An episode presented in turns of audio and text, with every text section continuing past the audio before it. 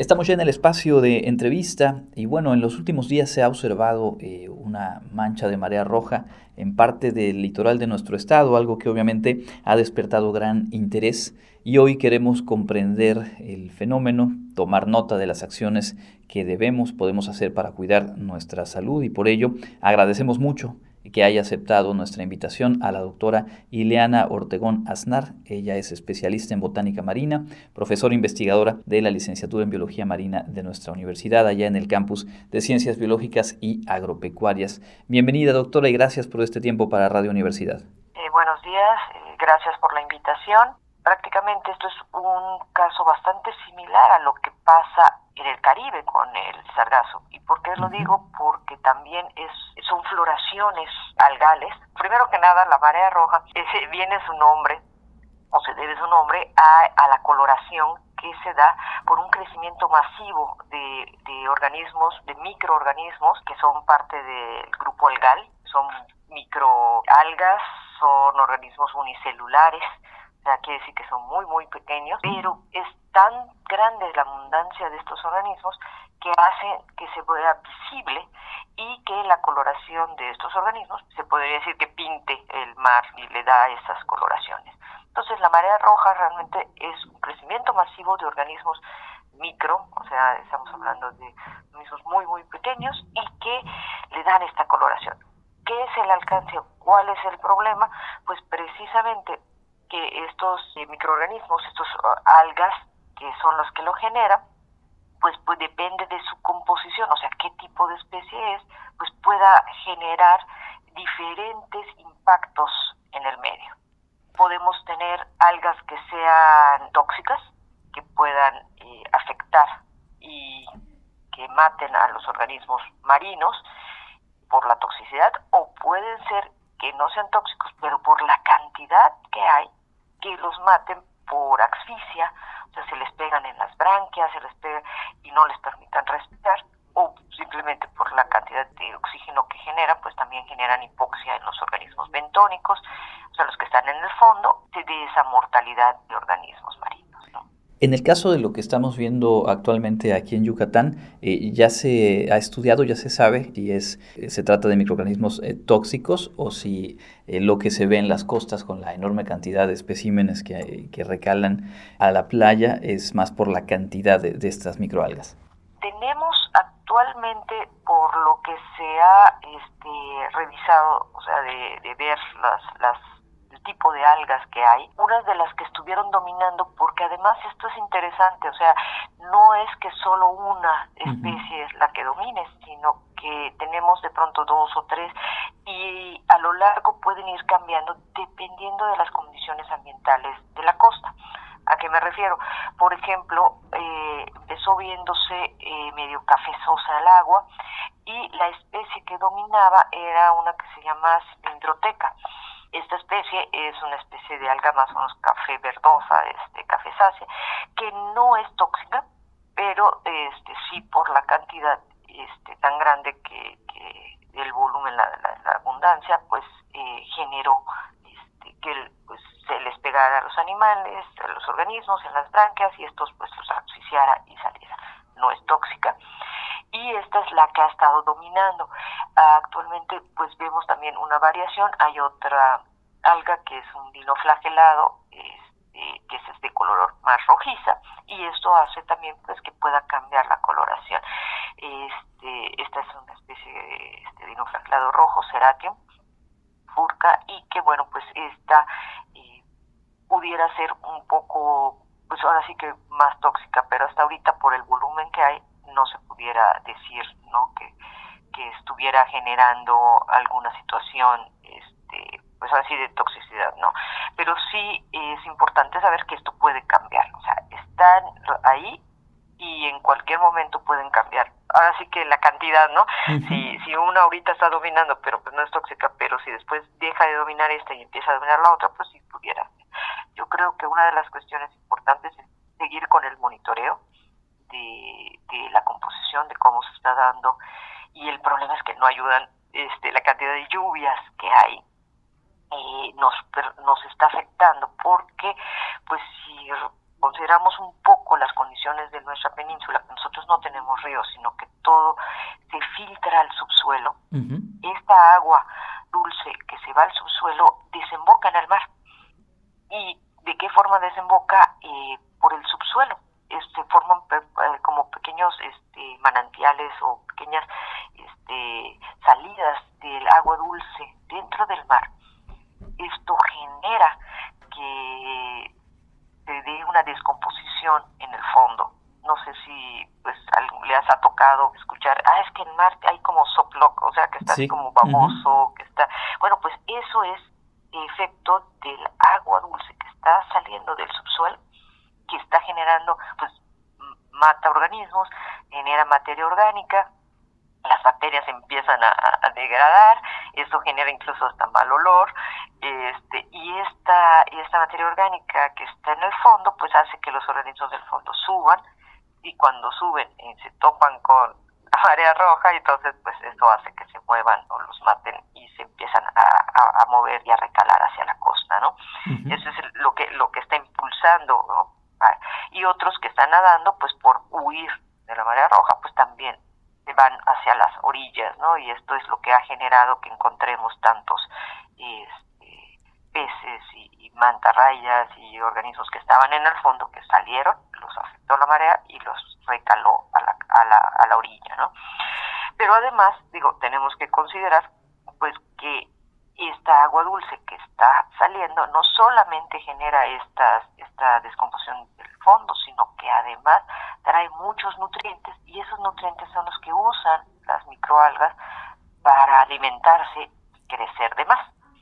O esto es, eh, esta, esta cantidad tan grande es precisamente por la cantidad de nutrientes y cantidades de sustancias que llegan al, del, al mar por precisamente por estas lluvias que hacen que bueno se, se multipliquen y crezcan en demasía. Por eso yo les hacía una este, comparación con lo que pasa en el sargazo del Caribe, ¿no? Que también es una es un crecimiento desmedido de algas por las sustancias que llegan al mar, ¿no? Y generan este bloom de, de, organismos. Eh, aquí lo tenemos, pues precisamente ahorita que hay tantas lluvias, están generando y propiciando pues que haya más crecimiento de microalgas y se den estas mareas rojas, ¿no? ¿Qué tan común es que, se presente este fenómeno y qué tan fuera de lo esperable es esto que observamos en la actualidad? ¿Y cómo se eh, autorregula o digamos en qué momento se podría esperar que disminuya y que se llegue a, un estadio más normal?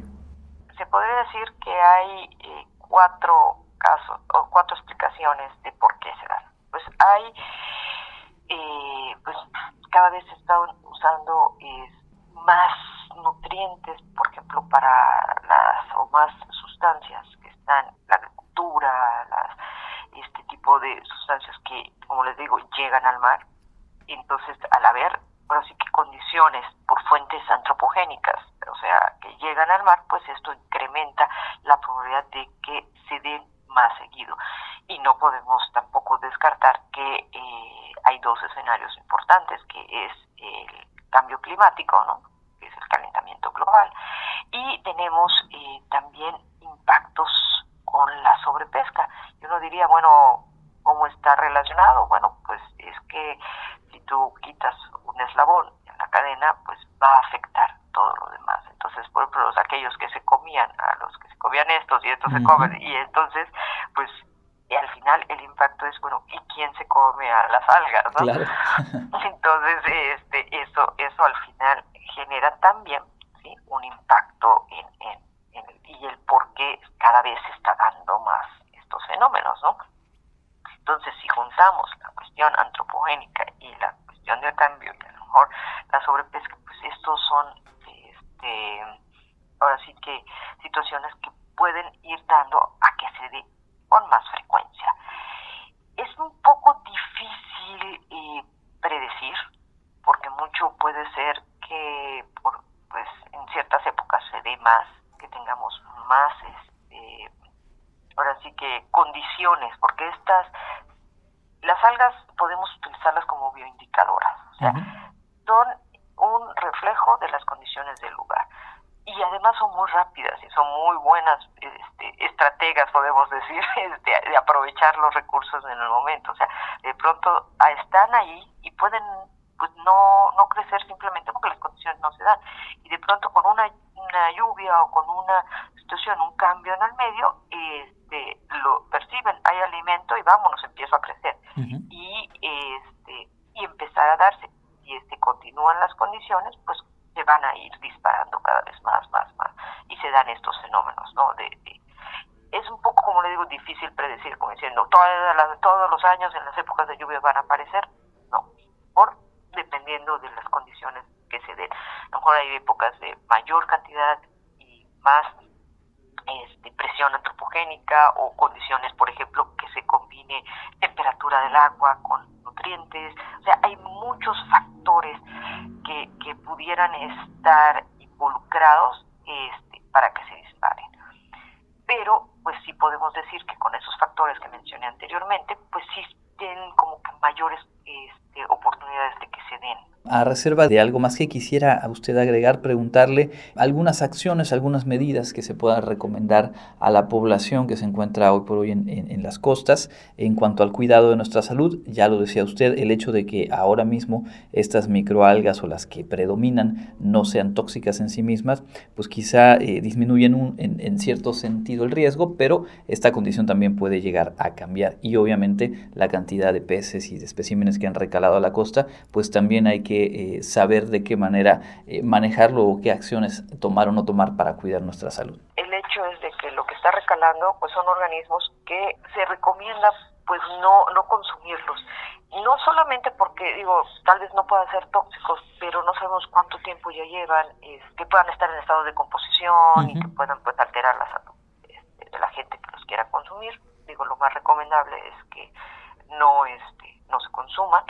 E igualmente, pues el hecho es de que al estar allá pues hay descomposición, generan bacterias y se recomendaría pues no no no, no usar así que no entrar ahorita al mar, no como le digo, no porque se puedan intoxicar, porque sino todo lo que conlleva eh, el, el que estén los organismos allá, sino que pues siempre van a traer, porque digo, si hay organismos que se alimentan de las algas, y estos organismos pues a lo mejor son como los que se le llama pulga de mar, ¿no?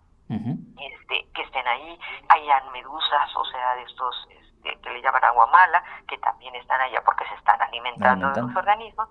Entonces pueden haber varios organismos alrededor de las microalgas que puedan este, pues afectar la salud este, o, dañar a, a los que se vayan a las playas a bañar. Entonces yo creo que como recomendación es que ahorita que esté en la madera roja, pues no se no se entre este, al mar simplemente pues para cuestión de protección de uno, ¿no? Y eh, ahorita pues, no realmente no hay mucho que este que hacer más que esperar, este tomar este precauciones, digo de, de, cuidados este, de los organismos, o sea, de que no se coman, no se no se metan. Eh, yo es lo que lo que sugeriría por el momento mientras va pasando.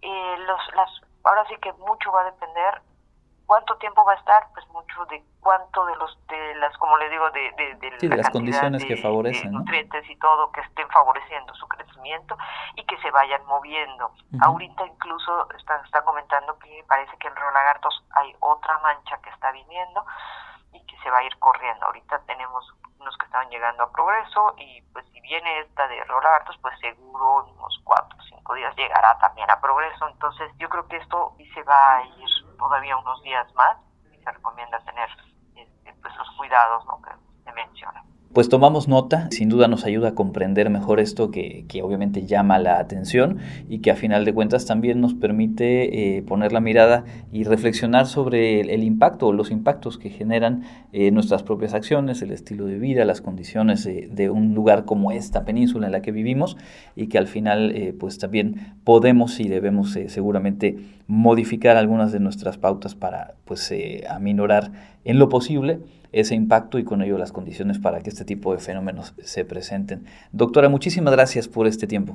No, es que este, encantada y gracias a Radio Escuchas que están ahora sí que pendientes de toda la información que ustedes están generando y la verdad les felicito por su programa. Muchas gracias. Es la doctora Ileana Ortegón Aznar, especialista en eh, botánica marina y profesora investigadora de la licenciatura en biología marina de nuestra universidad, hoy platicando aquí en Contacto Universitario. Nosotros tenemos más.